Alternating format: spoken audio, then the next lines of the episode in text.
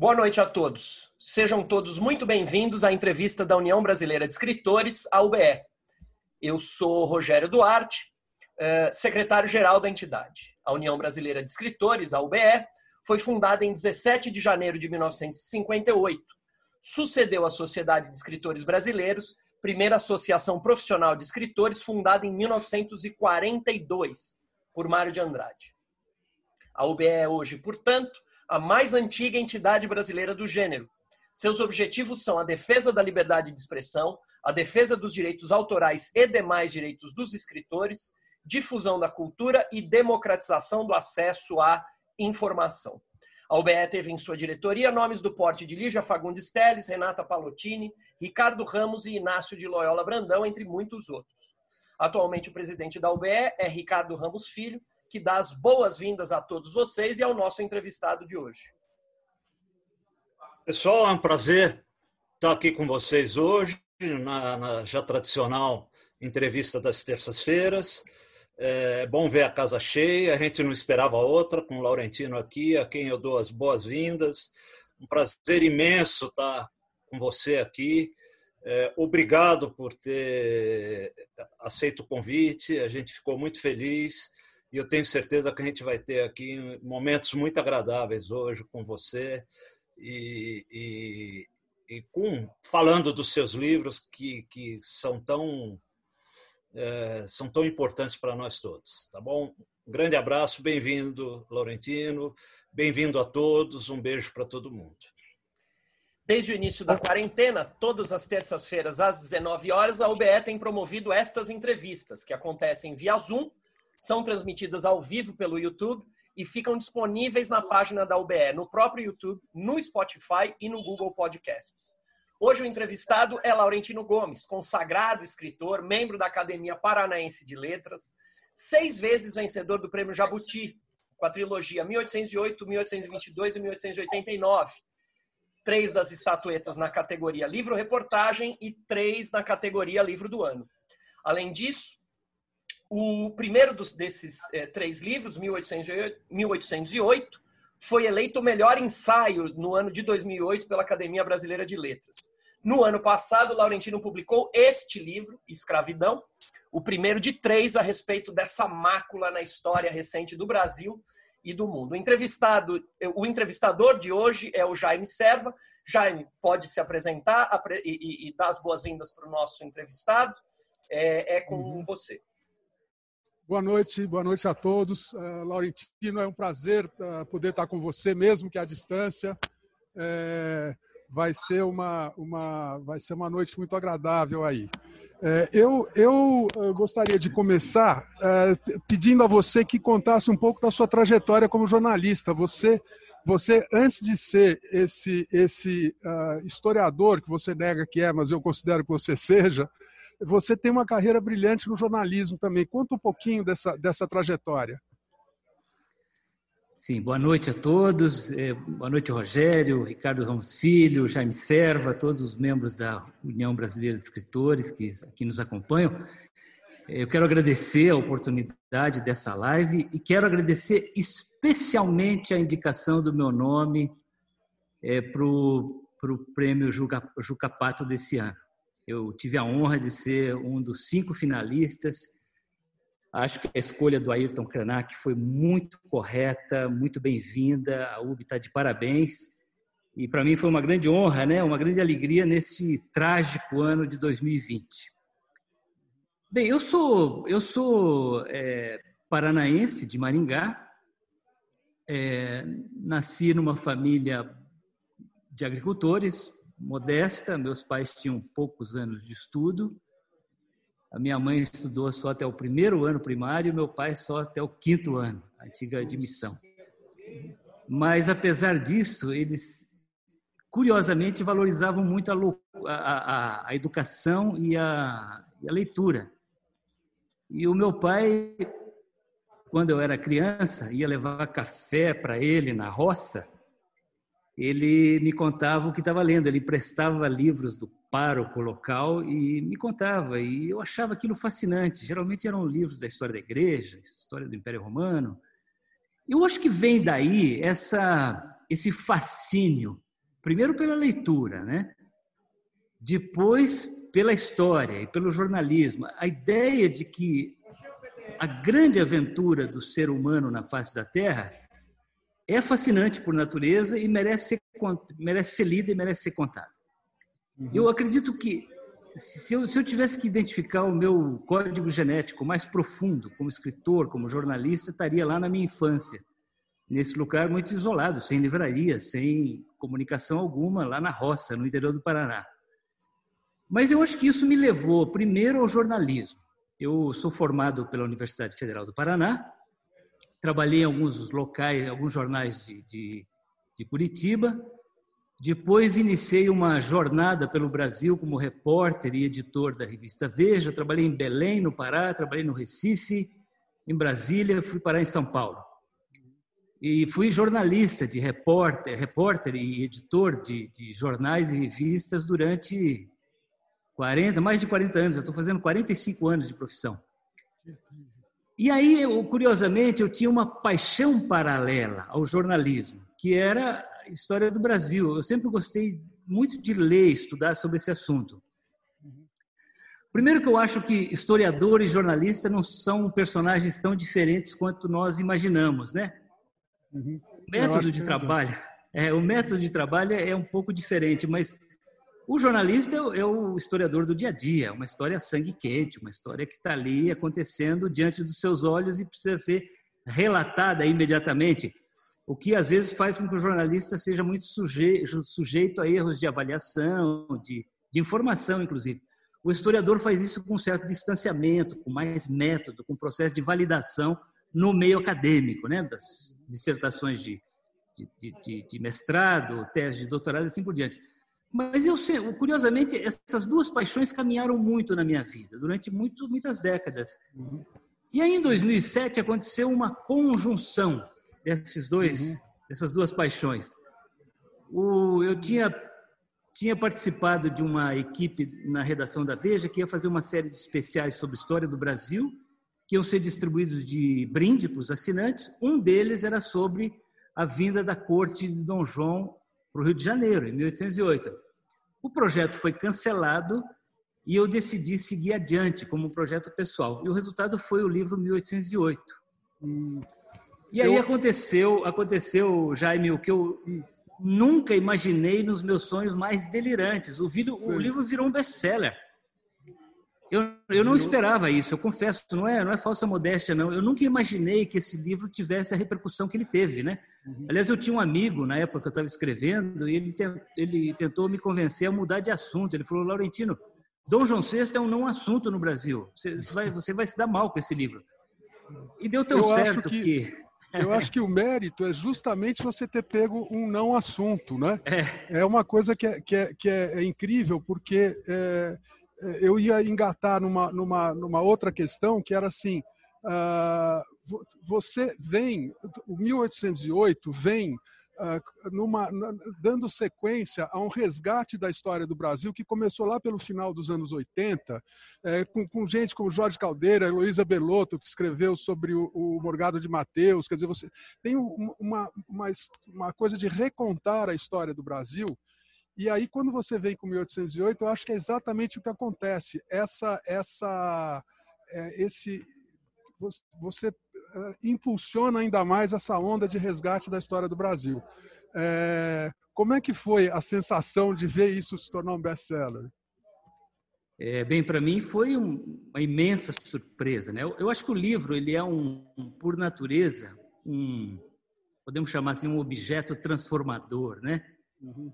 Quando um livro é relevante, ele, ele transforma tudo que encontra pela frente. Ele transforma o editor, o distribuidor, o livreiro, o leitor.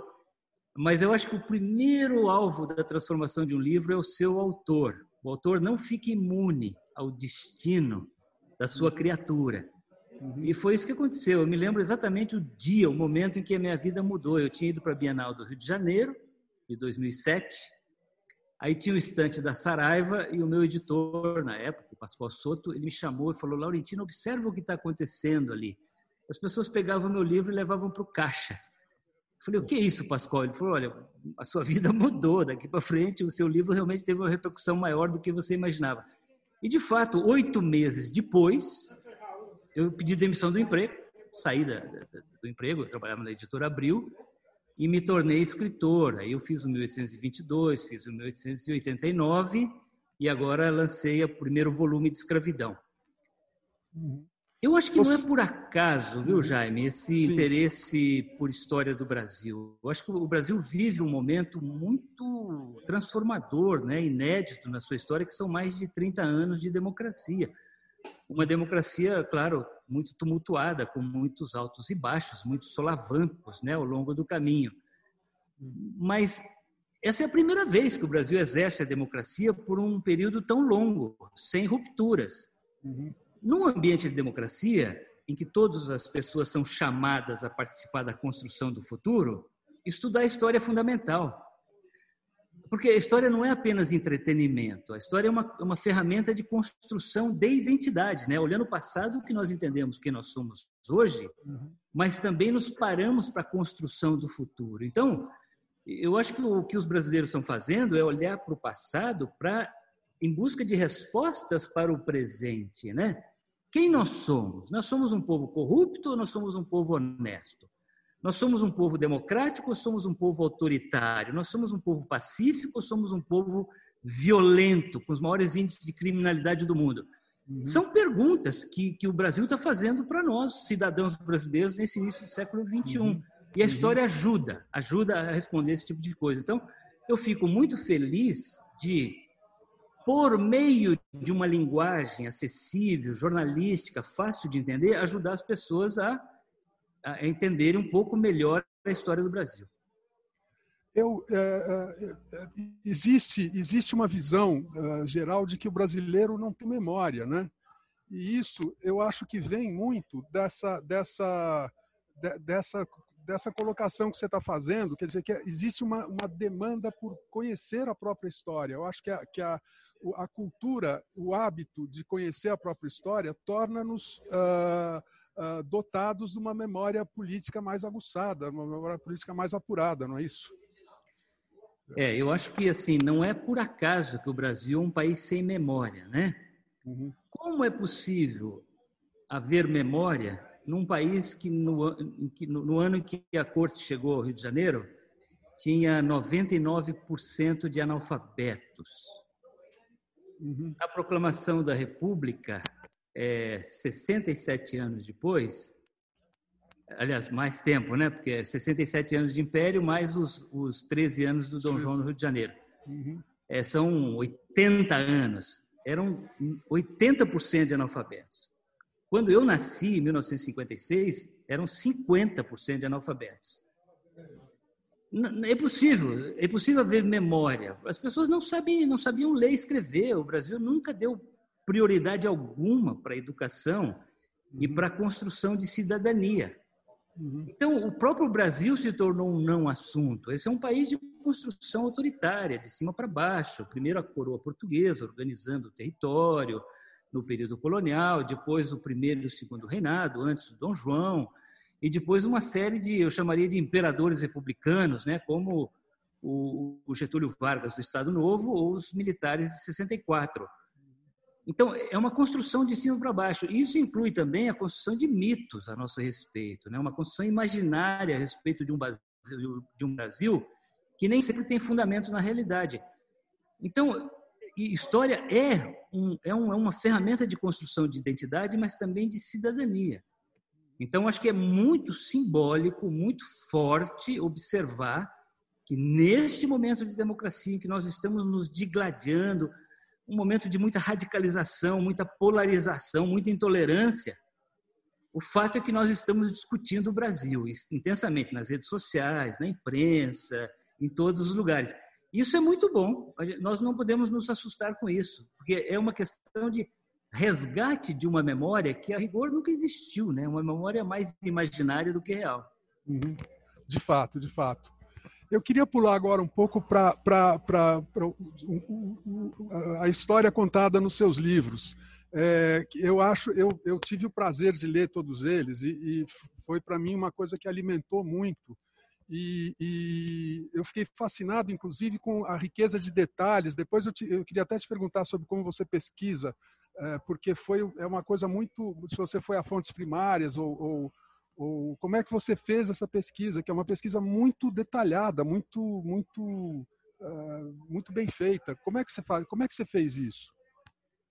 É, primeiro existe uma técnica, né? Eu acho que a comunicação ao longo de muitas décadas, eu diria séculos até, desenvolveu algumas técnicas para atrair e reter a atenção do leitor.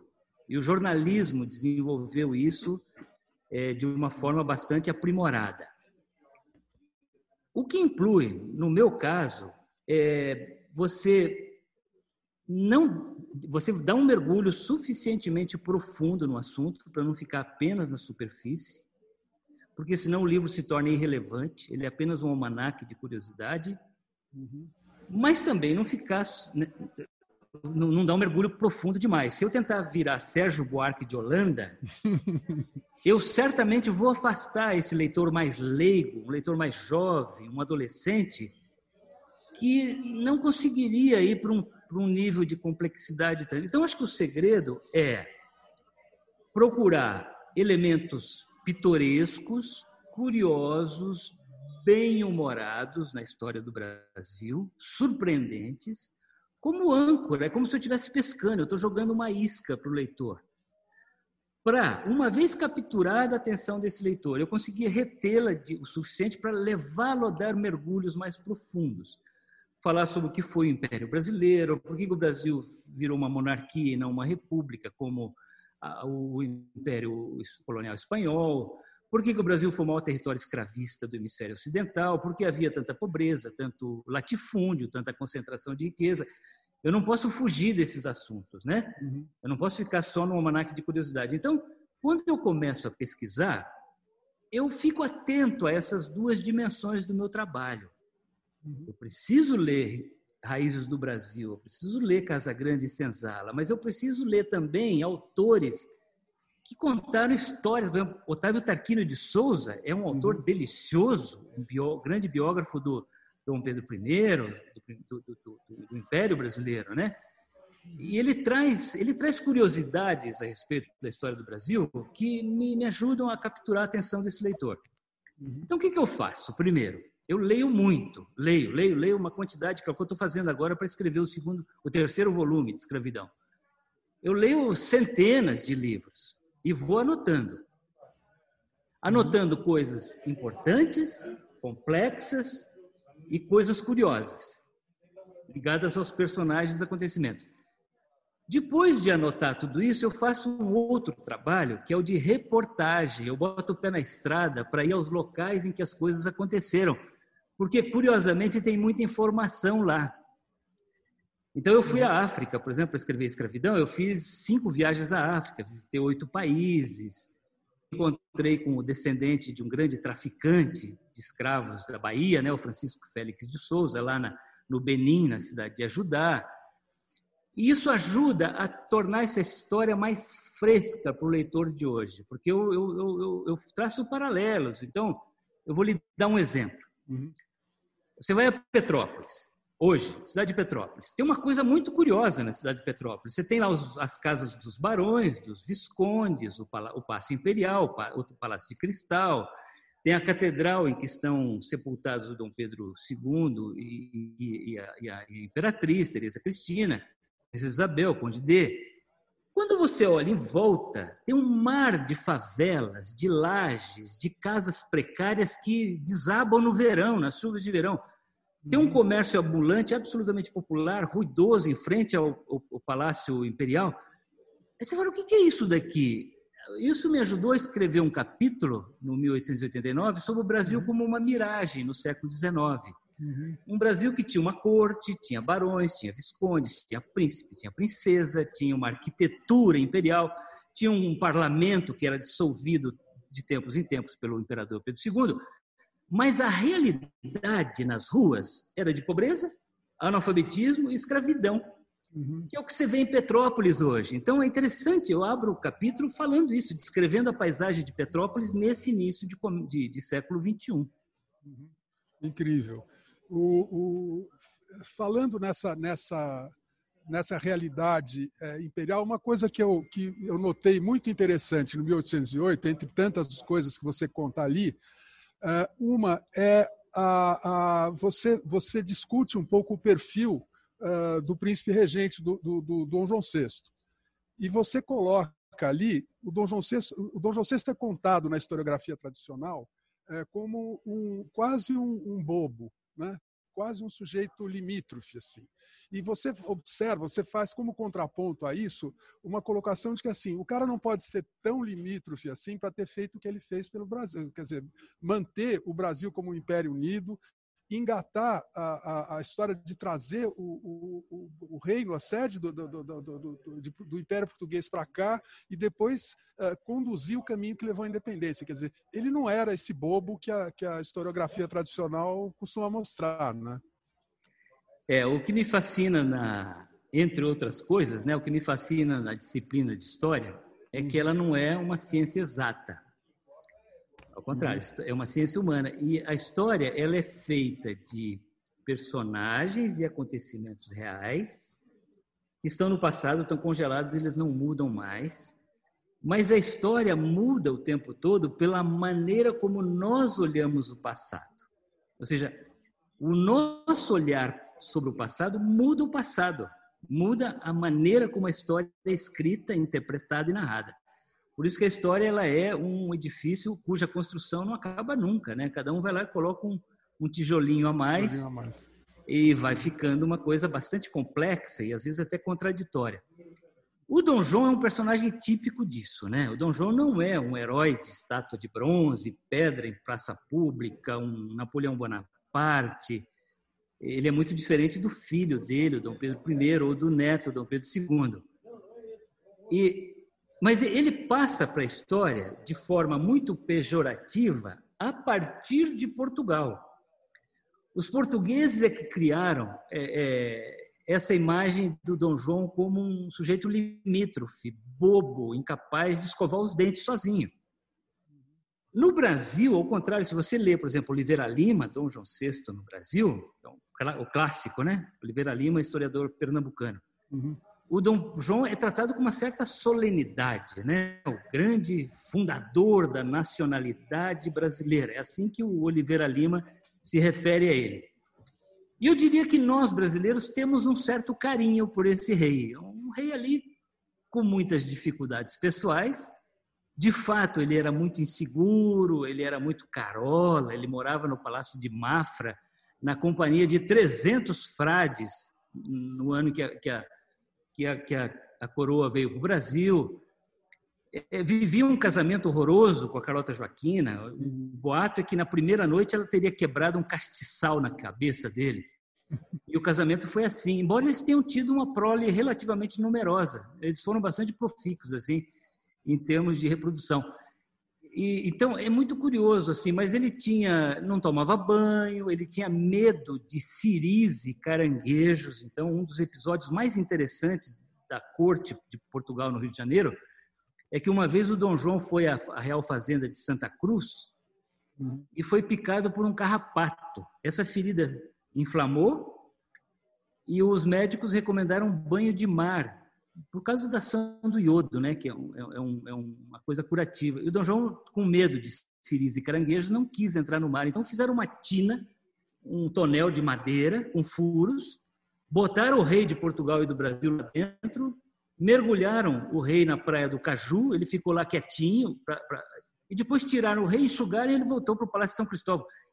É fascinante essa história. Um é rei fascinante. de Portugal dentro de uma tina dentro de um tonel, tomando banho de praia com medo de caranguejo e tal. Mas aí eu pergunto o seguinte: por que o Napoleão teria então, nas suas memórias, dito que o Dom João foi o único que me enganou?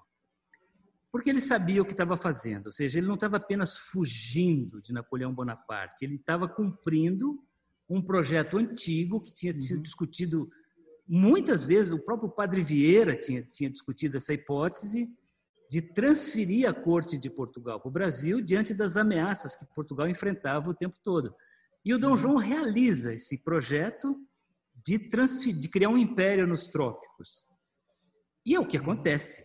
você não consegue entender a independência do Brasil, o rumo que as coisas tomaram, sem estudar a corte de Portugal no Rio de Janeiro. É a permanência da corte que dá, que faz primeiro o Brasil se, se manter unido, um, um território grande, de dimensões continentais que nós temos hoje. O Brasil não se fragmentou em razão da presença da corte e da monarquia portuguesa continuada nos trópicos. É, o Brasil não se tornou uma república, o Brasil se manteve como monarquia, o único caso na América, né, o que os historiadores chamam de uma flor exótica na América. O Brasil se manteve como uma monarquia. E esse sentimento de identidade nacional, de que não importa onde você esteja, em Tabatinga, em Caxias do Sul, em Aracaju e assim por diante, você se identifica hoje como brasileiro, nasceu com a vida da corte. Então, é um personagem fascinante. Eu acho que realmente o Dom João, eu fiquei bastante encantado com ele. Sei, que incrível. Agora, indo para um, indo, indo a sua obra mais recente, e que é, eu, eu considero uma obra, uma obra que muda o, o muda, ela dá uma satisfação que o Brasil não tinha se dado, ela faz uma reflexão que o Brasil devia a si mesmo há muitos anos, que é essa história da escravidão. É, ali você, você é, escancara uma, uma, e detalha uma realidade que é, que, é, que é uma coisa absurda e que a gente negou durante muitos e muitos anos. Eu te perguntaria o seguinte: uh, por que, que você acha que essa história foi contada de uma forma tão difusa e pouco, pouco uh, assumindo pouco a, a barbárie que o Brasil cometeu durante 350 anos? É, sim, é, a escravidão eu considero que é o assunto mais importante da história do Brasil. Né? Concordo fomos, o que nós somos e o que nós seremos no futuro tem a ver com a escravidão.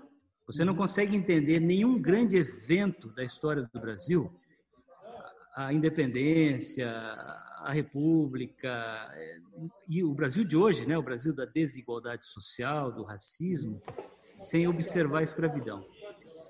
O Brasil foi o maior território escravista do hemisfério ocidental. O Brasil recebeu sozinho quase 5 milhões de africanos escravizados.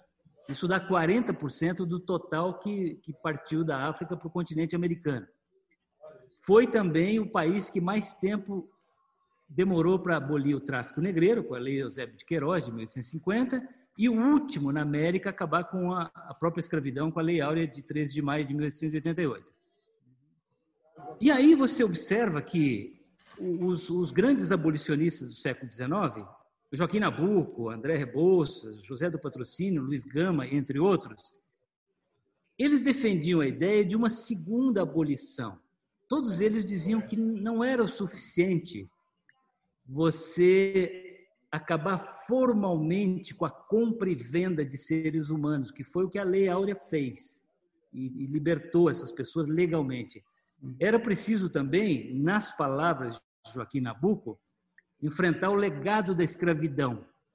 Como? Dando terra, trabalho, oportunidades, é, saúde, educação, moradia, condições para que os ex-escravos e os seus descendentes se incorporassem na sociedade brasileira como cidadãos de plenos direitos e deveres.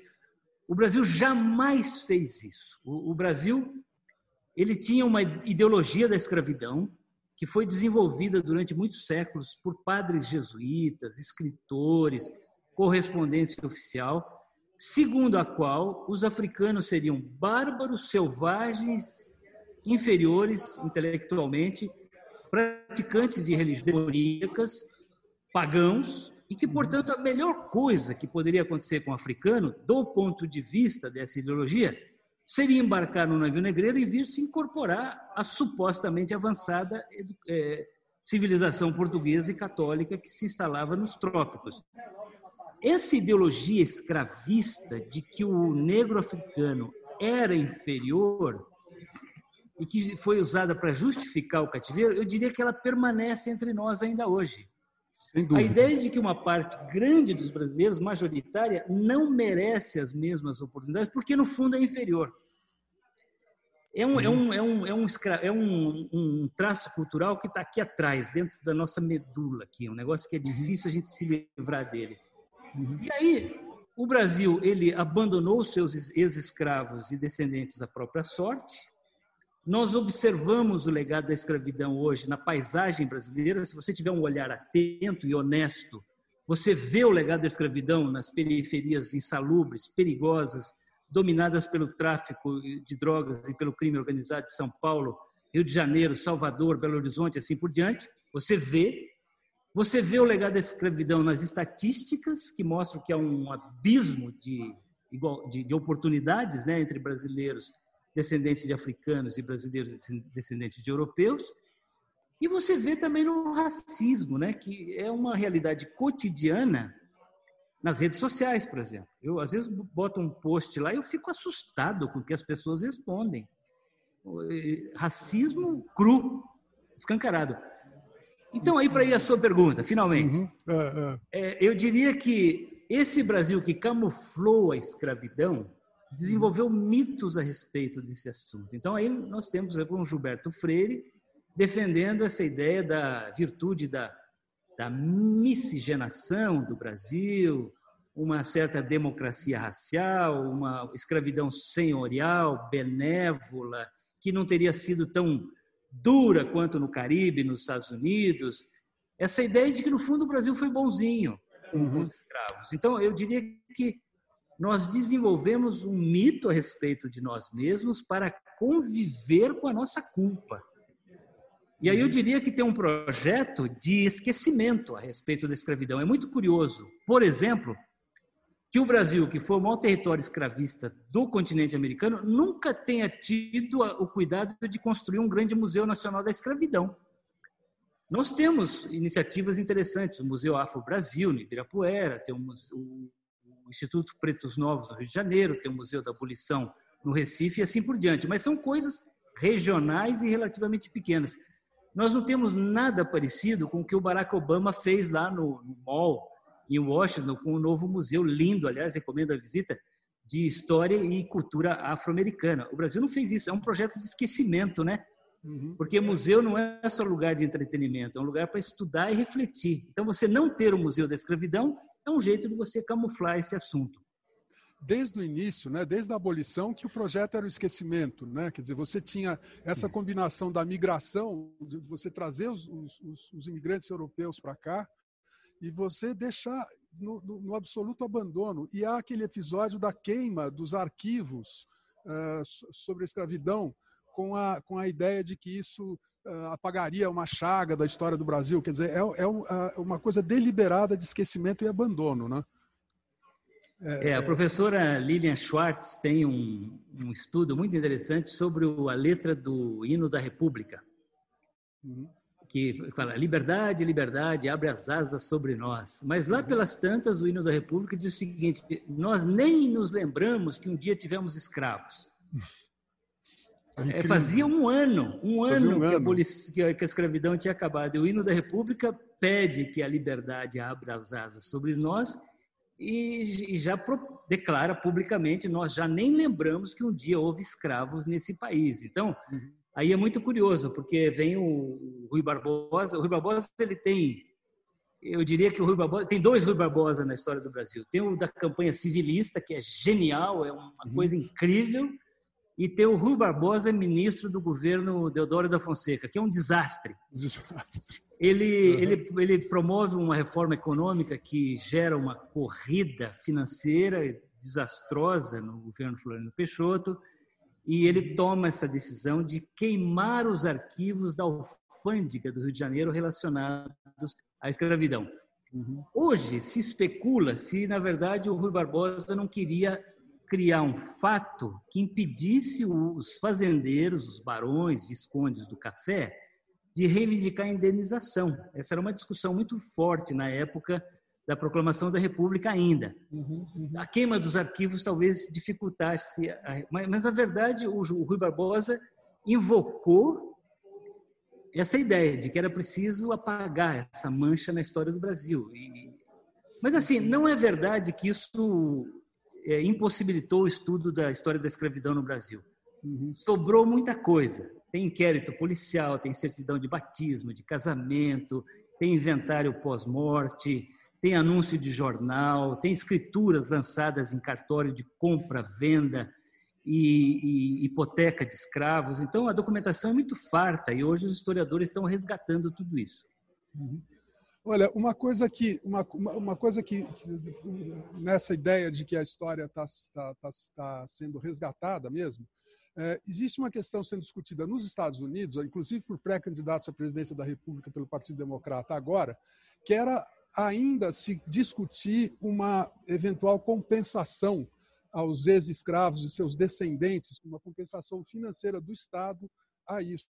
Você, você vê alguma chance dessa discussão nascer no Brasil, nem que seja como reflexo da discussão americana? Ô, Jaime, eu acho que essa discussão é saudável, ela é boa, mas eu acho que isso tem um problema. Uhum. Então, tem, uma, tem hoje uma discussão, por exemplo, internacional, a nível de ONU, de Unesco, de indenizar os países africanos que sofreram o tráfico de escravos. Uhum. Como tem essa ideia de indenizar a população afrodescendente? É complicado. É complicado porque, por exemplo, na África ainda hoje existe uma elite política e militar que se beneficiou do tráfico de escravos em sociedade com os europeus, uhum. e essas dinastias estão lá. Por exemplo, o rei Achante de Gana, o Império Achante nasceu com o tráfico de escravos, para fornecer escravos aos holandeses e ingleses no litoral de Gana. Então fica essa coisa, indenizar quem? Quem vai indenizar? Uhum. No, no, Brasil também. E além disso, eu acho que pode ser escamotear o assunto, porque, por exemplo, no, vou voltar ao caso da África. Os países que promoveram o tráfico de escravos hoje são muito ricos. Os Estados Unidos, a Inglaterra, a França, a Holanda. Então, imagina que você esses países concordem em jogar um caminhão de dinheiro na África e diz assim, agora esse assunto é de vocês, eu não tenho mais nada a ver com isso. Uhum. Que é o que acontece entre nós também. Eu acho que uma mera questão contábil, financeira, não vai resolver o problema.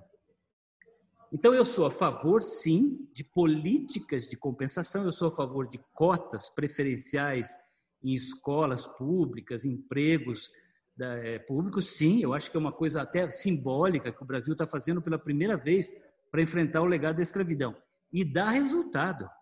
Tem crescido o número de mestres, doutores negros no Brasil e também de ocupantes de cargos importantes na administração pública, embora seja ínfimo ainda. Mas é importante. Eu sou a favor de políticas de renda mínima, de Bolsa Família, de renda cidadã, sei lá, você dá o nome que você quiser Uhum. Mas eu acho que existe uma parcela da população que é incapaz de promover a si própria. Tal é o nível de pobreza. E uhum. você, o Estado precisa ajudar. Quando você observa as estatísticas, pobreza no Brasil é sinônimo de negritude. Então, quando você faz políticas de renda mínima, no fundo você também está tá enfrentando o legado da escravidão. Agora, existe um outro legado que é de natureza psicológica, e esse é o, esse é o problema. Essa, esse, esse é impossível fazer uma compensação financeira. Essa ideia de que um, uma grande parte dos brasileiros não merece as mesmas oportunidades. É impossível você compensar isso financeiramente. Eu acho que essa é a principal forma de racismo que existe entre nós. É um racismo silencioso. É um racismo que a lei não pune. A lei pune o racismo verbal, né, pejorativo e tal, que é um crime inafiançável. Agora, esse racismo silencioso de uma parte da população que acha que a outra não merece as mesmas oportunidades, esse não tem jeito de compensar financeiramente nada. Uhum. Então, acho que a discussão é boa, mas eu acho que ela não resolve o problema. Entendeu? Se todos os brancos, ricos, cheirosos, bem educados do Brasil falarem, nós vamos dar agora um monte de dinheiro para os afrodescendentes e vocês esqueçam o assunto. Agora uhum. vocês estão compensados, não vão estar compensados, porque a, a, herança da escravidão é de outra natureza, ela é de natureza cultural e psicológica, mais do que financeira. É, e, e presente até hoje, né? A gente vê isso no, no, no cotidiano da gente uh, sobre isso. Existe um pesquisador da, da USP, uh, que ele é de, do, do, Congo e naturalizado brasileiro, chamado Kabengele Munanga, que pilotou estudos que mostram, porque existe essa ideia, ah, não, cota no Brasil devia ser para pobre. As pessoas que têm essa, essa rejeição à cota racial, ele tem estudos objetivos que mostram que o desempenho escolar, por exemplo, da população negra pobre é um desempenho abaixo da população branca pobre. Então, é, isso, tá, isso, isso é flagrante e as pessoas não, não, as pessoas não estão as pessoas viram as costas para isso, né? Quer dizer, é uma questão de abandono, como você disse mesmo. É...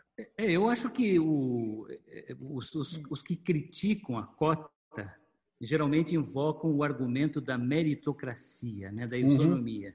Uhum. Uhum. Esse argumento é muito bom se você nasceu de uma família de, de, que teve condições de dar moradia, alimentação, boa escola, boas oportunidades. Aí você vai disputar uma vaga na USP, você tem mérito total. Mas se você nasceu lá na periferia de São Paulo, em que um garoto adolescente, ao sair para trabalhar de manhã, leva uma geral da polícia só pela cor da pele e nunca teve oportunidade alguma, como é que você vai falar em meritocracia? Então, é assim, o Estado precisa corrigir isso. Agora, vamos, vamos, vamos também é, é, pensar no seguinte: a cota ela não é uma solução definitiva, ela é um paliativo. Sim. Se daqui a 500 anos a gente tiver cota no Brasil, tem um problema sério, porque a cota está tentando corrigir um problema de origem, que é a uhum. falta de oportunidade na infância, na escola, no começo da vida.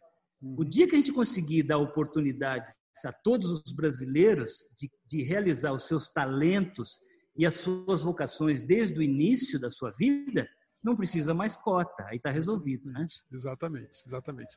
O, você, eu tenho, a gente tem visto uh, uma, teve uma, uma, onda conservadora que varreu o Brasil, isso ficou muito claro nas últimas eleições. E junto com ela, você começa a ver manifestações uh, reacionárias mesmo, e, e, e, essa coisa do racismo aflorando, essas essas bobagens. Outro dia alguém falou numa, numa coisa uh, racismo reverso, essas tolices. Você acha que a gente está sob risco de ter retrocesso nesse caminho que tão pouco a gente, a gente trilhou de, de, de, de, de eliminar essa herança do, da, da escravidão? É, sim, o momento é muito preocupante. Né? A linguagem do atual governo é uma linguagem racista, uhum. é uma linguagem de supremacia branca. Uhum. E acho, inclusive, que, por exemplo, a nomeação de um homem negro com linguagem de supremacia branca para a Fundação Palmares é um tapa na cara que o governo Bolsonaro dá na população afrodescendente. É, é uma coisa horrorosa, é uma coisa horrorosa. É a pior escolha possível. Uhum. Escolher um homem negro que usa linguagem racista, supremacista branca. Uhum então, assim, a linguagem é ruim, as atitudes são ruins. Né? Esse é um governo que é preconceituoso em relação aos negros, às mulheres, aos homossexuais, aos índios, aos pobres em geral. Né? Uhum. Mas é. eu diria que nós não devemos nos assustar com isso, porque nós estamos exercendo a democracia. É a primeira vez que mesmo essa lama está vindo à tona. Então é muito curioso isso, porque antes estava tudo muito disfarçado. A gente fingia que esse tipo de linguagem e esse tipo de pensamento, de valor, de convicção não existia. E agora ele está lá no, na, na esplanada dos ministérios e no Palácio do Planalto. Uhum. E está sendo discutido. Então, eu acho assim, a história, ela é, eu, eu vejo a história realmente como um movimento dialético, pendular, e às vezes, especialmente um país que nunca exerceu a democracia. Então é natural que a gente esteja vivendo um momento de muita radicalização, de polarização e de intolerância, porque nós estamos aprendendo a exercer a democracia. E, inclusive esse racismo que agora está escancarado, ele também está sofrendo uma reação. Você entrar em rede social hoje tem uma discussão enorme a respeito disso.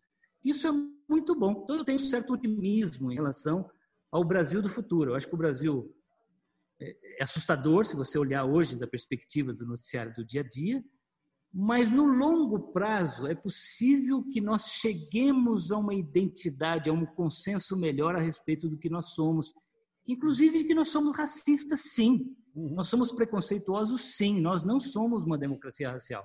Na hora que a gente chegar a essa, a essa, essa, essa, essa acordo a respeito disso, vai ser mais fácil caminhar em direção ao futuro, porque vai ser menos imaginário, vai ser menos mitológico, vai ser mais real.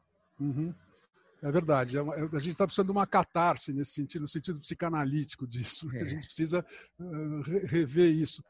É, inclusive, eu queria que você comentasse esse caso recente do, do Magazine Luiza, que fez uma, uma lançou mão de uma ação afirmativa, né? Pra, pra, se notou lá que havia uma, uma, um percentual de negros em comando era mínimo, então eles estão chamando trainees negros para isso. E estão sendo processados por conta disso. Estão sendo processados por um procurador aí que está movendo uma ação contra o Magazine Luiza por, por, por, essa ideia de racismo reverso, ou de discriminação, ou de qualquer coisa assim, dizendo que isso é anticonstitucional.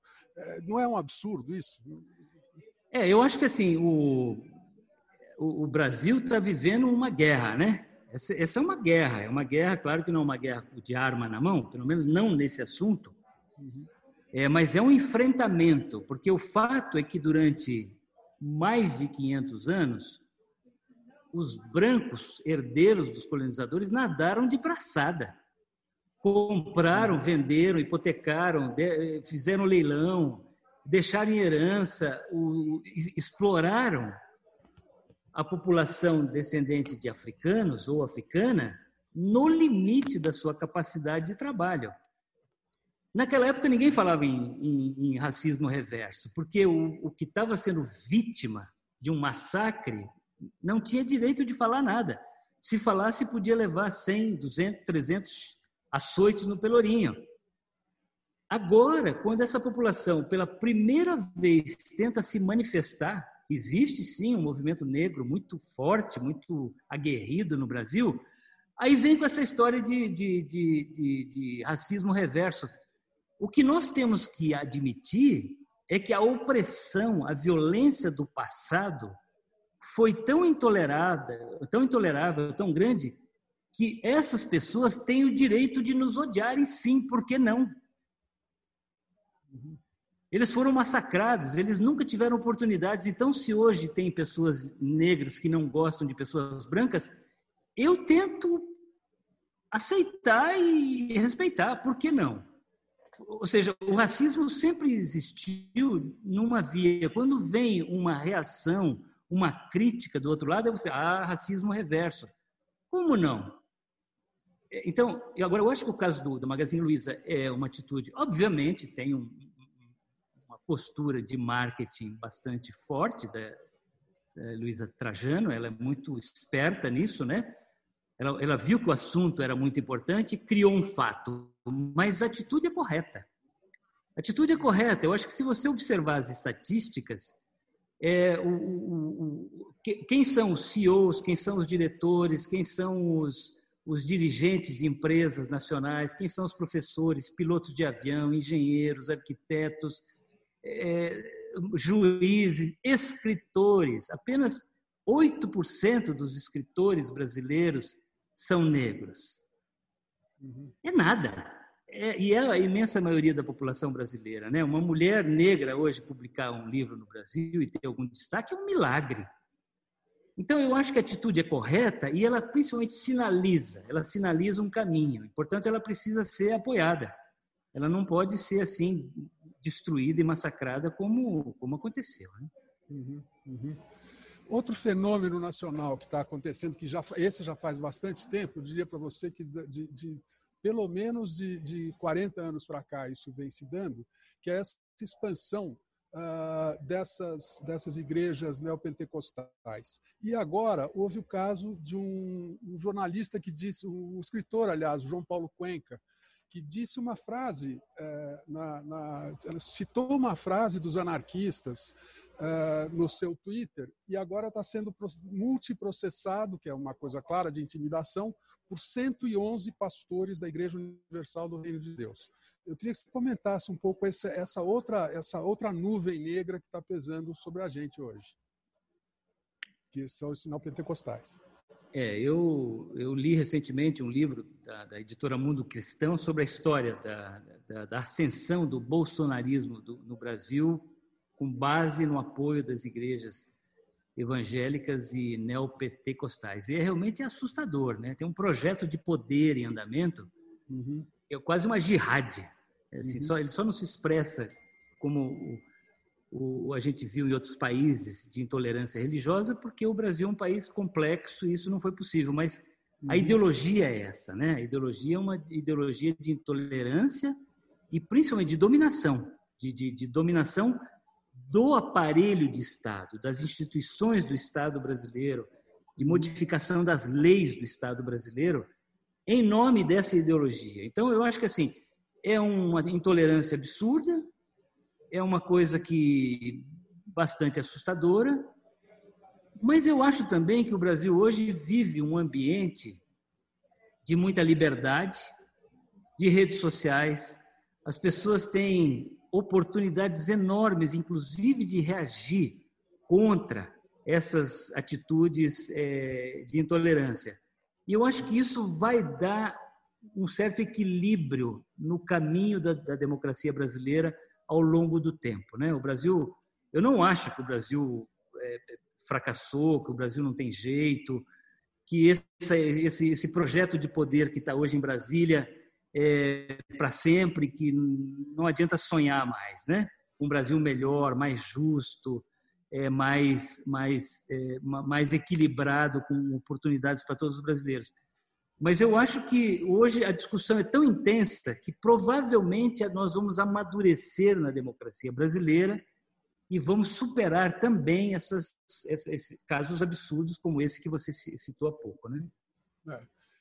Eu, outra coisa que eu gostaria de te perguntar, você como um jornalista que já teve nas, nas, nas maiores redações do, do país, é, nessa linha da construção da nossa democracia, é evidente que uma imprensa livre, madura e robusta, consistente, é uma coisa fundamental. Só que a gente, o que a gente vê hoje é que o, jornalismo está pressionado pelo, pelo caos da informação das redes sociais, por essa pulverização da, da, da informação, e, por outro lado, por uma mudança do modelo de negócio, ou seja, o faturamento está caindo, a juniorização é uma imposição, a diminuição do tamanho das redações também. Como é que a gente vai enfrentar esse vagalhão eh, em busca da democracia sem um jornalismo maduro? Sim, Jaime, eu acho que esse é o desafio não só brasileiro, mas do mundo todo, né? Uhum. É, existe uma, uma implosão nos modelos de negócio que vigiam antes do, da era da informação e da tecnologia, né? Desse mundo digital, virtual que nós estamos vivendo. O Karl Marx provavelmente diria agora que tudo que é sólido se dissolve no ar, né? É uma uhum. frase que ele usa no Manifesto Comunista. Uhum. E, de fato, continua tudo que é sólido se dissolve no ar, inclusive o jornalismo, que eu pratiquei durante décadas nas redações. Uhum. Eu acho que assim poucas profissões estão enfrentando um desafio tão grande quanto o jornalismo, porque tem o desafio da fragmentação das redes sociais, uma pulverização das verbas de publicidade, a circulação caiu dramaticamente é, e uma mudança de comportamento do consumidor de informação, né, que antes recebia o jornal, a revista no porta de casa, e agora ele está se informando em redes sociais, no computador, no, no tablet, e está assistindo também, é, passando mais tempo em frente à televisão, assistindo Netflix e coisas assim. Então tem uma disputa pelo tempo, pela atenção do consumidor. Uhum. E o jornalismo também está sendo atacado ideologicamente, né? Nós estamos vivendo a era da fake news, da pós-verdade, uma tentativa, um esforço deliberado de autoridades como Donald Trump e o Jair Bolsonaro de desqualificar uma imprensa livre, uma imprensa com liberdade para criticar os governantes, né? Inclusive se dirigindo a jornalistas de forma grosseira de forma inaceitável do ponto de vista de relação humana. Como é que a gente se defende disso? Eu acho que assim, é, o jornalismo vai ter que se adaptar aos novos meios de comunicação, aos novos formatos, às novas plataformas. Mas eu acho que o que vai nos garantir a sobrevivência é a consistência do conteúdo, da credibilidade. Assim, o principal ativo de um jornalista é a sua credibilidade. Então, o jornalista tem que tomar muito cuidado com o que faz. Ele não pode se envolver em, em discussões de catarse, ele tem que ter uma certa uma serenidade no que ele faz, ele tem que apurar bem as informações, E eu vejo que tem muitos jornalistas que, embora não estejam mais trabalhando em redações tradicionais, conseguem manter isso, conseguem manter a sua credibilidade, a consistência do conteúdo, porque as pessoas, embora hoje estejam tenham acesso muito maior à informação, nós estamos vivendo um tsunami de informação, né? As pessoas estão uhum. afogadas em informação e elas não conseguem mais discernir o que merece credibilidade e o que não merece. Não é à toa que nós estamos vivendo no império da fake news. Então, eu acho que uma outra função do jornalista talvez seja um curador da informação. De dizer, uhum. olha, essa informação merece credibilidade, essa não merece, porque as pessoas precisam desse tipo de ajuda. Não é que as pessoas querem entrar na selva das redes sociais e achar que está tudo bem. As pessoas estão muito desconfortáveis, né? sem conseguir discernir exatamente o que merece credibilidade ou não. Eu acho que um bom jornalista pode cumprir essa função. Uhum. Olha, eu, a gente já está chegando nos últimos quatro minutos dessa, dessa entrevista. É, eu gostaria de saber com o Rogério se a gente já abre para perguntas, como é que você pretende fazer? Podemos abrir, Jaime. Se, se, é. se, se, eu acho que é um, um, bom momento, a gente já tem uma fila. Ah, é? Então, é. vamos fazer assim. Eu, antes, antes Só pergunta fácil, por favor. Ah, só pergunta fácil, tá bom. Eu queria, então, ah, de antemão, agradecer muito a você, Laurentino, e, e, e aqui me despedir Uh, vou ficar assistindo, evidentemente, com o microfone mudo e, e, que sigam as perguntas. Muito obrigado, viu? Eu que agradeço, Jaime. Foi um prazer. Obrigado. Também. Bom, então, em primeiro lugar, eu volto a te agradecer, Laurentino. É, a casa está cheia hoje, como o Ricardo previa. A gente tem é, um bom número de, de, de, pessoas assistindo aqui a entrevista aqui na sala do Zoom e um bom número lá pelo YouTube. Então, é, em primeiro lugar, boa noite a todos que estão nos assistindo lá pelo YouTube. Pessoal que quiser enviar pergunta, precisa escrever lá no, no chat. E aqui na sala do, do Zoom, a gente tem uma fila. O primeiro a fazer a pergunta é o, o Ricardo Ramos Filho. Por favor, Ricardo.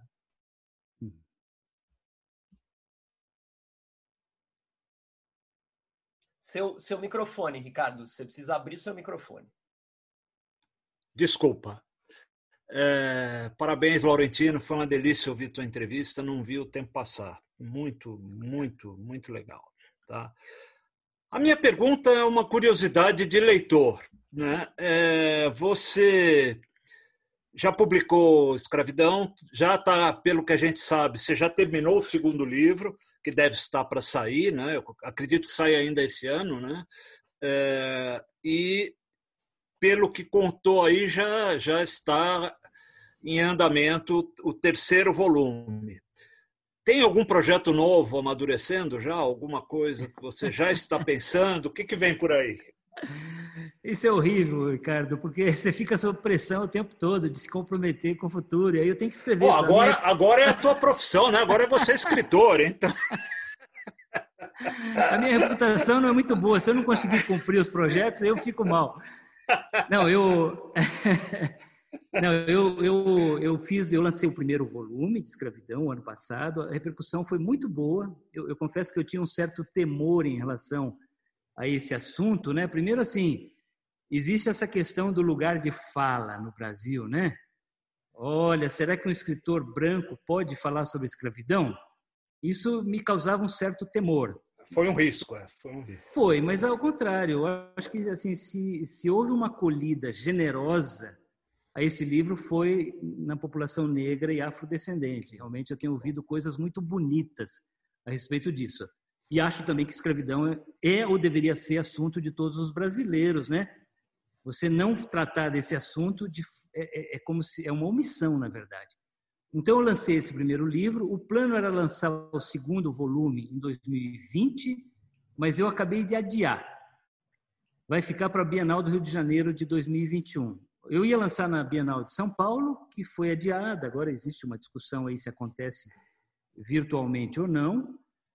E além disso, eu sou um escritor, Ricardo, que gosto muito de botar o pé na estrada. Eu gosto de ajudar a vender meus livros. Uhum. É, então eu, eu, viajo muito. No lançamento de Escravidão eu fiz 28 cidades em menos de três meses, todas as regiões do Brasil. Faço muita sessão de autógrafo, participo de eventos literários, é, dou aula, dou palestra e numa pandemia isso seria impossível.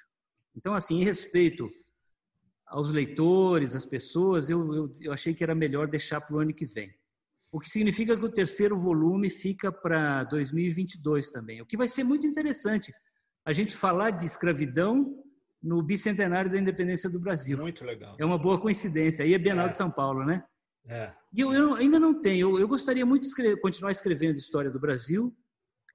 Tem um assunto em particular que me fascina, que tem a ver com o meu estado, o Paraná, que é a Guerra do Contestado. Uma guerra tão importante, tão dramática e quanto Canudos, né? quanto Canudos, mas nunca houve, eu acho que um livro importante de dimensão nacional que tratasse desse assunto. Quem sabe até em homenagem aos meus conterrâneos paranaenses eu tratasse desse assunto, mas é lá para frente eu vou pensar, viu? Não quero me comprometer uhum. agora não. Uhum. Ah, bacana, bacana. Já fiquei curioso. Muito legal. Obrigado, viu, Laurentino? Eu que agradeço. Obrigado, Ricardo, pela pergunta. É, nosso Rodrigo Papa, sua vez. Estão ouvindo? Sim, perfeitamente. Sim, perfeitamente. Então, boa noite, Laurentino. Boa noite. Uma alegria estar te conhecendo. Enfim, não pessoalmente, mas a gente já tinha trocado aí mensagem na internet. Agradeço seu incentivo também ah, na publicação do meu livro, né? E é, eu, enfim, a minha pergunta, eu vou fugir um pouco da pergunta sobre escravidão. Enfim, queria te parabenizar também, eu sigo você na, nas redes sociais pela tradução do 1808 para o chinês, né? Achei sensacional. É, vai, vai, sair o ano que vem. Para nós, brasileiros. É um orgulho ter um, um escritor brasileiro traduzido para o chinês. Ainda mais um livro que fez tanto sucesso, né? E que tem tudo para fazer sucesso, enfim, no mundo inteiro, né?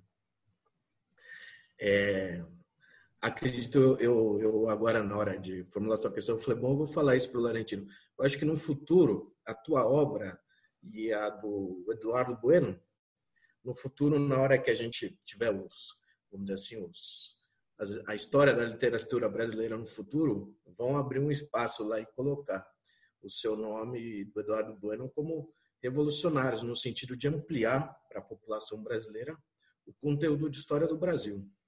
Acredito que vocês dois aí são é, os grandes responsáveis aí. Eu vejo que hoje a população brasileira conhece um pouco mais e ela fala muito de vocês. Então, fico muito feliz aí da, enfim, dessa sua, é, do seu sucesso, né, com o público. Minha pergunta, enfim, eu fiquei muito curioso, Laurentino, quando você mencionou sobre, eu não sabia disso, mencionou que talvez o Padre Vieira teria escrito sobre essa vamos dizer assim, essa mudança da corte portuguesa para o Brasil. Eu nunca tinha lido sobre isso, então fiquei curioso. É, de onde, assim, você obteve essa informação? Ele escreveu isso ou alguém escreveu que ele disse isso? É, ele, ele, eu, eu, eu explico no livro 1808 a construção desse projeto, né? Esse projeto de transferência da corte de Portugal para o Brasil. E o, o, o padre Vieira tinha uma ele tinha uma, uma ideia milenarista do reino de Portugal.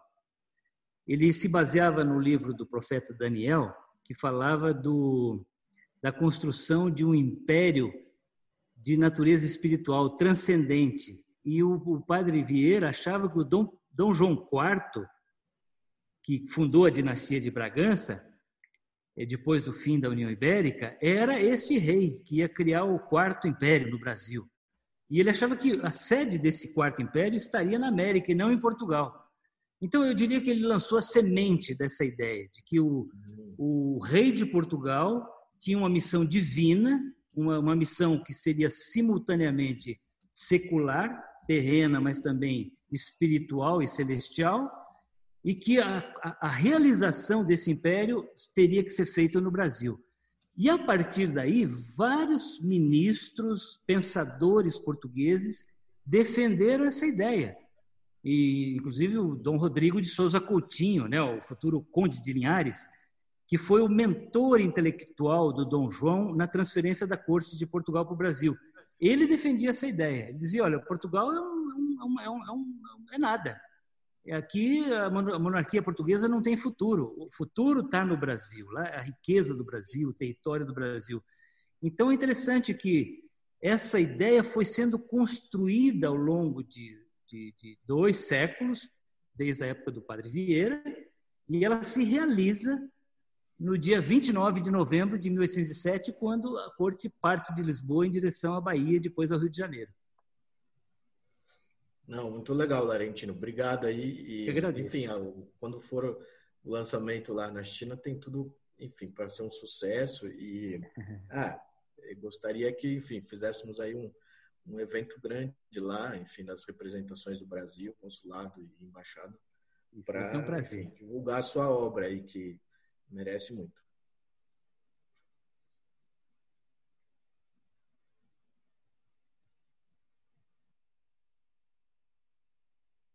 Obrigado, Papa, pela pergunta, pela participação.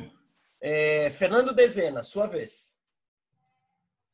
Boa noite, boa noite, Laurentino. Boa noite. Boa noite, Laurentino. Ó, você tá me devendo um monte de autógrafo. Você está me devendo um monte de autógrafo aqui. Agora eu sei quem é o culpado por esses livros terem virado best-seller, é você. eu ajudei. Valentina, a minha pergunta é um pouco pessoal. Você é, é, faz uma faculdade de é, jornalismo né, no Paraná, depois você vem para São Paulo estudar administração de empresas, você trabalha em grandes redações e, e, e tudo parecia que caminharia para uma vida burocrática de um, é, dentro da administração, eu estou errado. E, de repente, você para com tudo isso, muda o seu projeto de vida e vira um escritor. Um escritor desse, é, dessa grandeza. Né? Então, eu gostaria de saber como se deu isso na sua vida pessoal. É, Fernando, foi, foi, foi bastante desafiador. É, eu trabalhava na editora Abril, já fazia 22 anos, eu ocupava um cargo importante lá, eu era diretor superintendente de um grupo de revistas, tinha carro da empresa, tinha um salário bastante razoável e tinha quatro filhos que ainda estudavam e, portanto, o leitinho das crianças estava em jogo, né? Quando eu decidi pedir demissão. Mas eu acho que na vida frequentemente surgem oportunidades de mudança, né? E você tem que ficar atento a elas e ter a coragem de mudar. Claro que uma pessoa que muda o tempo todo pode ser uma pessoa também estável, que não faz nada de forma consolidada, mas existem algumas mudanças que precisam ser feitas. E ao fazer, você tem que deixar para trás o que você fazia antes. Embora, claro, o que você leva para frente é herança, é construção, é alicerce do que você fez antes. Então, assim, o escritor nasceu nas redações. Foi lá que eu aprendi a escrever, foi lá que eu aprendi a construir uma história que tivesse, é, que pudesse captar e reter a atenção dos leitores. Agora, é, no, no, começo eu fiquei inseguro, sim. Eu, eu, por exemplo, esse, esse, esse sucesso do livro 1808, primeiro me obrigou, quase que me obrigou a escrever um segundo livro. As pessoas começaram a perguntar, né? Tá bom, você contou a história de Dom João. E a consequência da, da vida do Dom João, a independência do Brasil? Aí eu percebi que tinha uma segunda data, da qual eu não conseguia fugir, que era 1822. E aí sobrava uma terceira óbvia, que era 1889. São as três grandes datas de construção do Estado Nacional Brasileiro no século XIX. Mas o sucesso do primeiro livro me causou muito muito incômodo do ponto de vista psicológico. Eu fiquei muito pressionado a escrever, na hora de escrever o segundo livro, tanto que eu fui fazer terapia. Imagina. Eu fiquei três anos no consultório de, de análise para me libertar.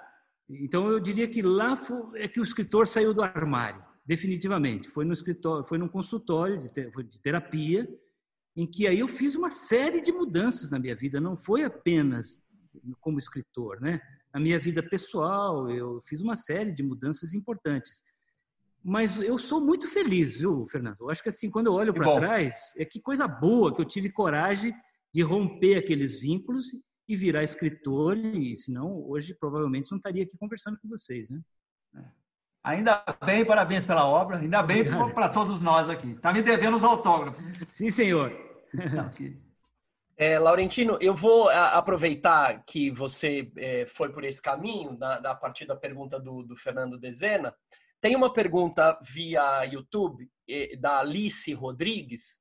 Ela pergunta se você tem rotina para escrever, e eu vou, eu vou ampliar a pergunta dela. Além da pergunta da rotina, pergunta de escritor, que sempre aparece aqui na, na, nas entrevistas da UBE. É, como é que a, não só como é que é a tua rotina de, de escrita, mas assim, eu fico muito impressionado. Os meus alunos, por exemplo, que são alunos de pré-vestibular ou dos, dos, primeiros anos da graduação, eles gostam muito do, do teu estilo, entendem que você é, tem uma escrita é, é muito fluente, muito agradável, é, mas é, é, que não, não, não, pesa na mão.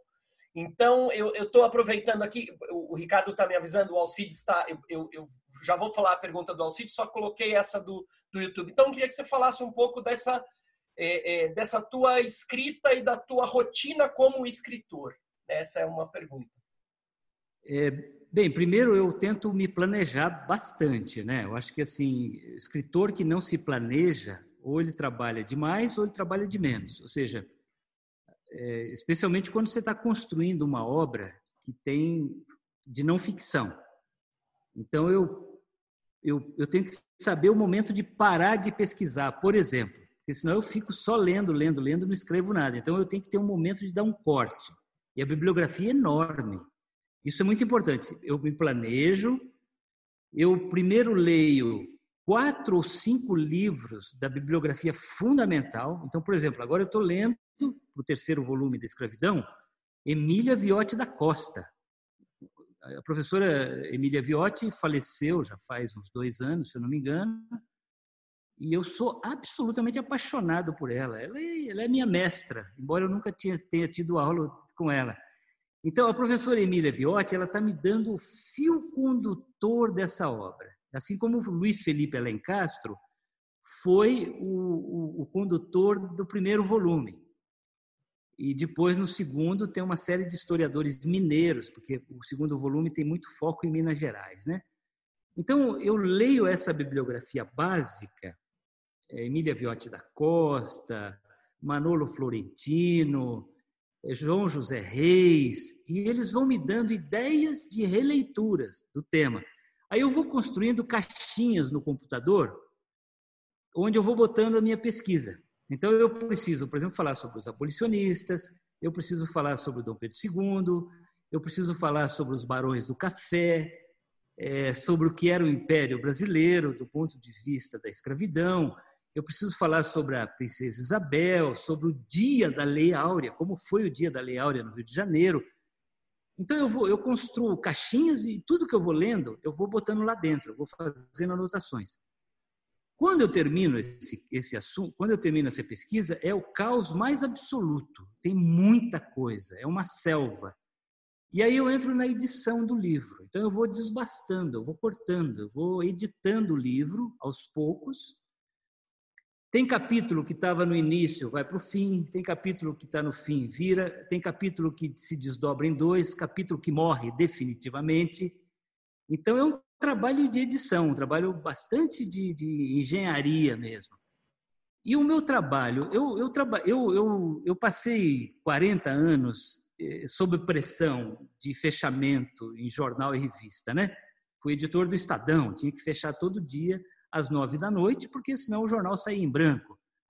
Fui editor da Veja, tinha que fechar todas quinta e sexta-feira. Então, esse trabalho sob pressão é um trauma para mim, do qual eu procuro me livrar hoje.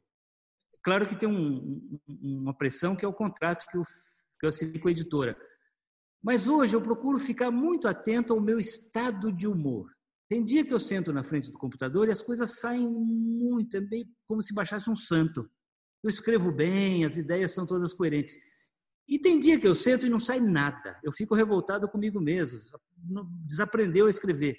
Aí o que, que, eu faço? Eu vou andar com o cachorro, eu vou passear, eu sento na beira aqui na frente do, da casa e fico olhando os passarinhos. Então tem dia que eu escrevo bastante, tem dia que eu não escrevo nada. Dormir ajuda muito. Às vezes quando eu estou com um desafio grande, um, um enrosco, um nó num capítulo, eu paro, durmo e às vezes eu acordo de madrugada e aí eu tenho um caderninho na, na, na, mesa de cabeceira, eu anoto às vezes um parágrafo inteiro, um parágrafo, dois parágrafos. Então é, é uma coisa estranha, viu? Esquisito, mas funciona muito comigo assim. Eu, eu dormi, no dia seguinte as ideias que estavam travadas se soltam, se libertam. Legal.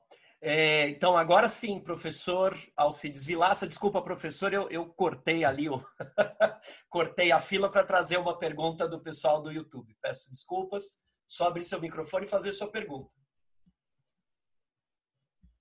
Laurentino.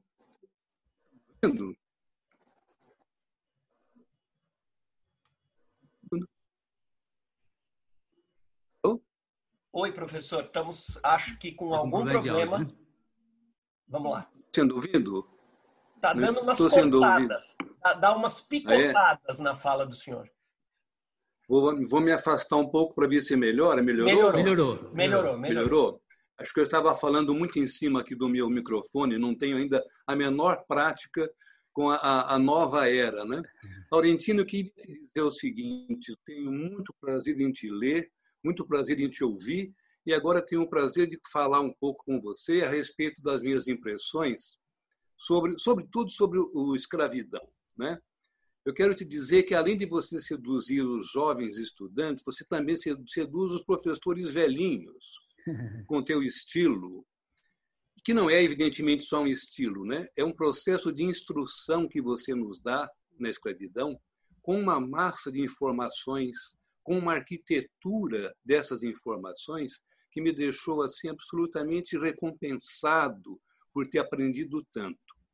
E me veio a, a seguinte questão: como será que o Laurentino resolveu o problema da sua perspectiva diante dos fatos da escravidão que são tão terríveis, né? E você nos dá uma deixa a respeito dessa perspectiva. Fala ah, quando você cita uma uma uma diplomata, né? Como é que ela se chama? Irene Vida Gala. É Irene Galo, Vida Gala, Gala é. que deu a você a perspectiva de um olhar atento com a qual você se identificou, né? Eu acho que um dos grandes desafios de qualquer nível de escritura é essa definição de um ponto de vista, sobretudo quando se trata de assunto como esse, tão controvertido, né? Eu imagino, inclusive, se você não terá, talvez, recebido além do amplo reconhecimento, algumas restrições, por exemplo, de grupos mais radicais, quando você usa expressões como construção da nossa identidade, né? ou como o que somos neste início do século XXI. Esse, esse plural que acredita no Brasil, às vezes é tomado hoje como uma espécie de generalização um pouco indevida, né? por não considerar aspectos mais particulares. E eu fiquei muito impressionado com a dignidade com que você uh, escolheu um ponto de vista, a meu ver, absolutamente honesto e desenvolveu toda a sua o seu levantamento, a sua pesquisa a partir desse ponto de vista. Em suma, minha pergunta é a seguinte: como é que você é, esse foi realmente um desafio inicial para você adotar um ponto de vista diante de uma história tão complicada como a nossa? É, sim, professor Alcides Vilaça. É, esse, esse é um assunto muito complexo, muito polêmico. É, ele é hoje uma questão política muito delicada no Brasil e no mundo. Então é preciso ter muito cuidado, mas eu acho que a atitude correta é ser, primeiro, transparente com os leitores e com todos os agentes envolvidos nesse, nesse processo. Né? É, então, eu procuro explicar em detalhes o meu propósito, o que, que eu estou tentando fazer. Esse, essa é uma atitude de respeito. E, e, no começo eu tinha, como eu, eu falei, eu acho que na pergunta do. Logo no começo, né? É, eu tinha um certo temor das diversas reações que poderiam vir é, ao me dedicar a esse assunto de escravidão. E a, e a, a embaixadora Irene Vida Gala, que, que hoje é uma amiga muito querida minha, ela me deu essa perspectiva. Ela, primeiro, ela veio com um, um, um ditado africano que diz o seguinte: enquanto o leão não souber escrever, a história será contada pela perspectiva do caçador. É, muito boa, né? É ótimo. E, e aí, e ela tinha feito, a embaixadora tinha feito no Instituto Rio Branco uma tese sobre os diferentes olhares sobre a África. E ela me, me deu essa deixa que eu achei fascinante, assim, que existe uma, uma história da escravidão branca, predominante, que tenta mascarar o problema e criar mitos em cima dele. Tem uma história negra, geralmente é, relegada a um segundo, a um terceiro, a um quarto plano, desconsiderada, e poderia ter uma história atenta, que eu, que eu olhasse, que eu, que, eu, que, eu, que eu contemplasse os diferentes olhares numa atitude de respeito, de atenção e tentasse fazer uma síntese, mas também observando as diferentes interpretações e narrativas que existem a respeito da escravidão. Mas eu faço também uma ressalva, né? Eu digo que a minha raiz cultural de homem branco, descendente de imigrantes italianos que chegaram ao Brasil para substituir a mão de obra escrava, de certa forma limita o meu olhar. Eu nunca, eu nunca sofri, eu, nunca passei pela experiência de preconceito e racismo que um homem negro passa pelo Brasil.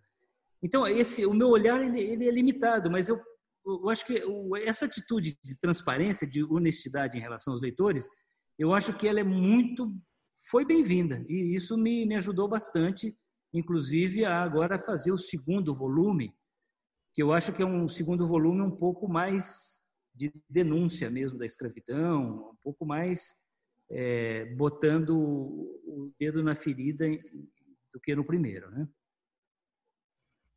Muito obrigado, um abraço para você. Obrigado, professor.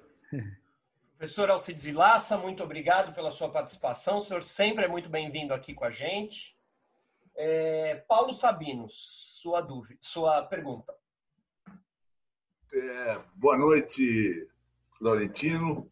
Boa noite. É, boa noite, Jaime, meu amigo Jaime, é, e a todos. É, eu, eu, tenho uma pergunta que eu já estou para fazer há muito tempo. Né? Eu fiz essa pergunta para o Eduardo Bueno, num, num chat que eu participei.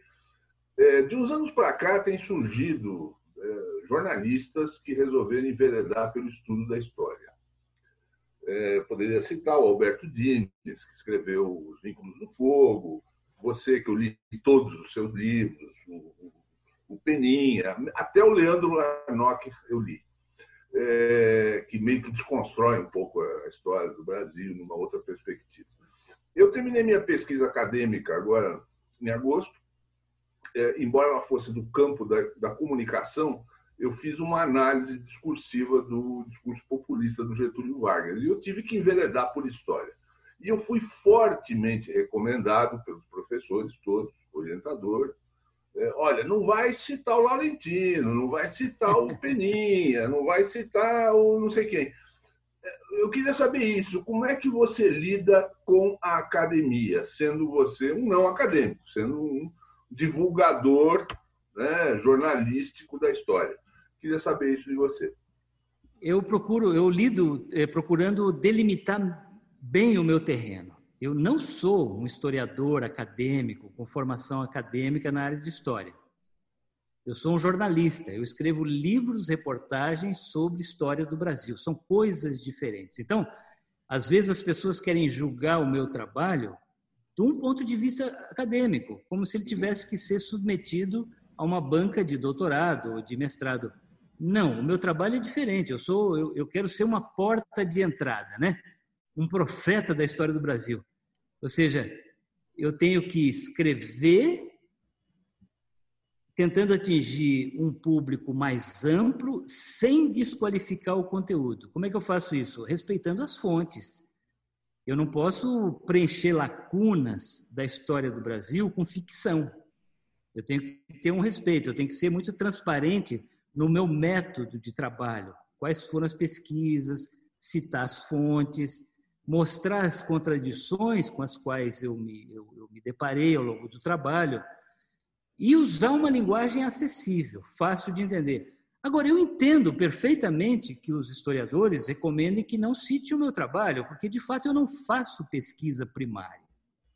Os historiadores fazem isso, mergulham no Arquivo Nacional, na Biblioteca Nacional, nos cartórios. Eu faço uma narrativa secundária, ou seja, eu bebo na fonte que os próprios historiadores construíram. Então, é, um historiador certamente tem que ir na fonte original, que não será a minha. Embora, às vezes, eu consiga também fazer algumas interpretações novas dessa história.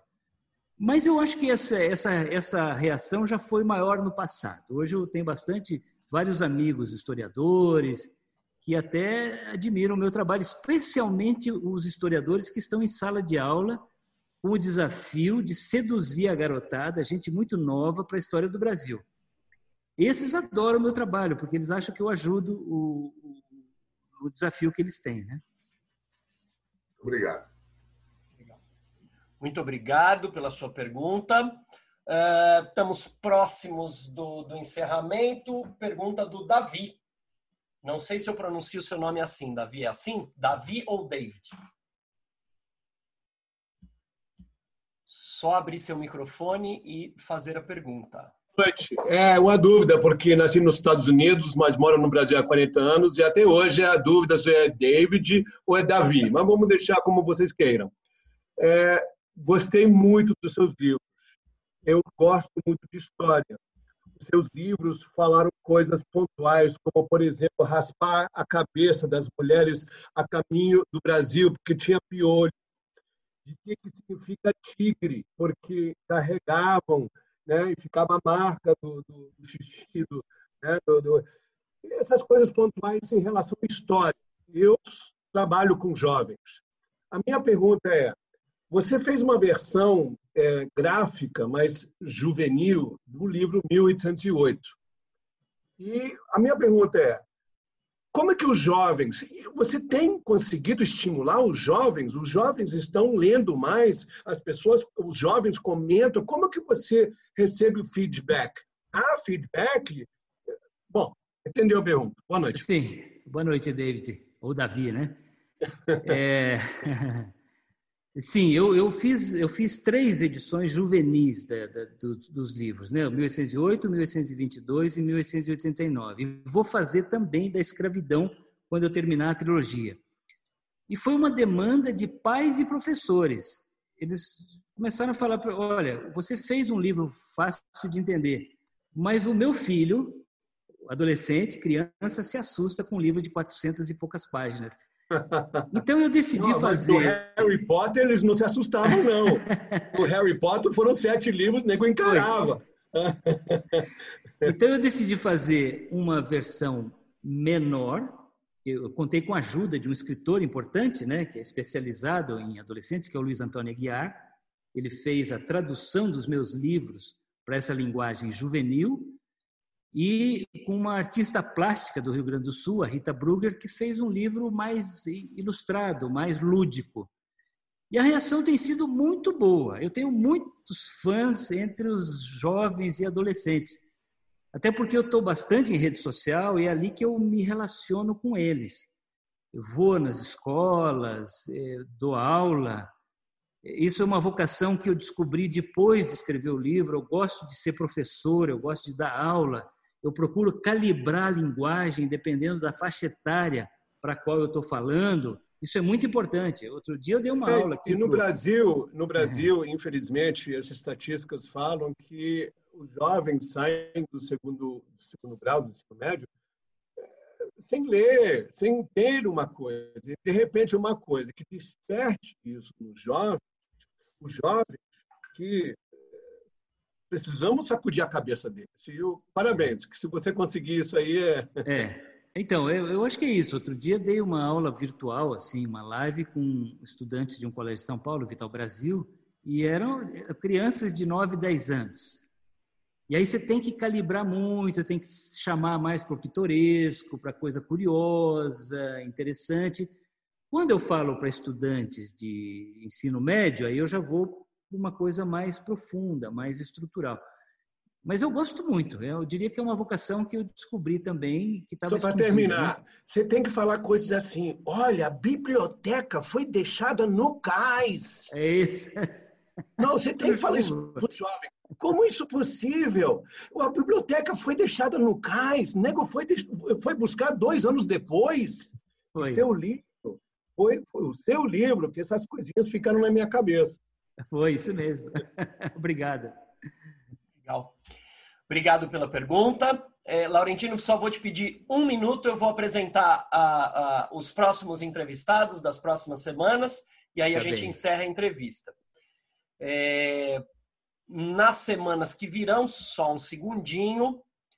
É, vou compartilhar aqui com vocês, só para apresentar os próximos entrevistados. É, temos inclusive um deles aqui com a gente. É, nas semanas que virão, a gente vai ter Vavi Pacheco Borges.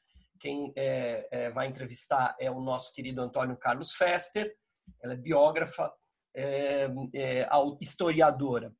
Depois a gente vai ter em 3 de novembro João Zanello Carrascosa, escritor consagrado.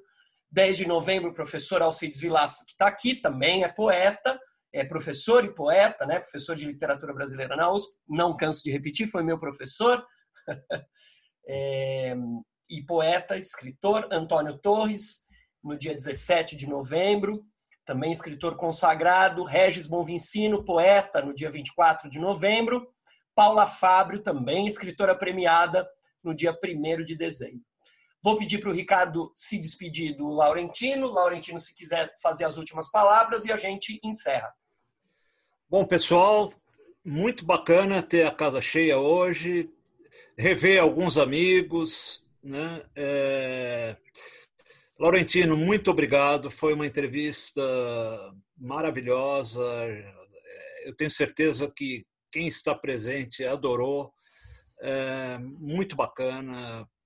A gente fica muito agradecido, nós da UBE, pelo, por você ter estado com a gente. Muito legal. Muito obrigado, viu, Lamentino? Muito bacana mesmo. E um beijo para todo mundo.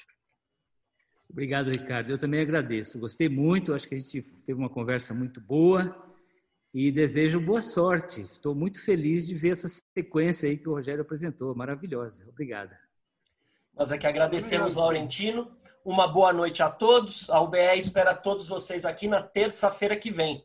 Se quiserem se despedir, abrir os microfones para se despedir, essa é a, é, é, esse é o momento. Ah, nossa, só uma, um último aviso: a nossa, nossa, nossa sócia Luciane Balbino vai lançar um livro é, na, na segunda-feira à noite para o lançamento do livro. É, então é isso, pessoal. É, boa noite a todos e muito obrigado. Boa noite a todos. Parabéns, Laurentino. Excelente apresentação. Boa noite. Boa noite. Excelente encontro. Obrigado, Laurentino. Obrigado, Laurentino Gomes. Tchau. Tchau, boa noite. Boa noite a todos. Boa noite. Uma maravilha.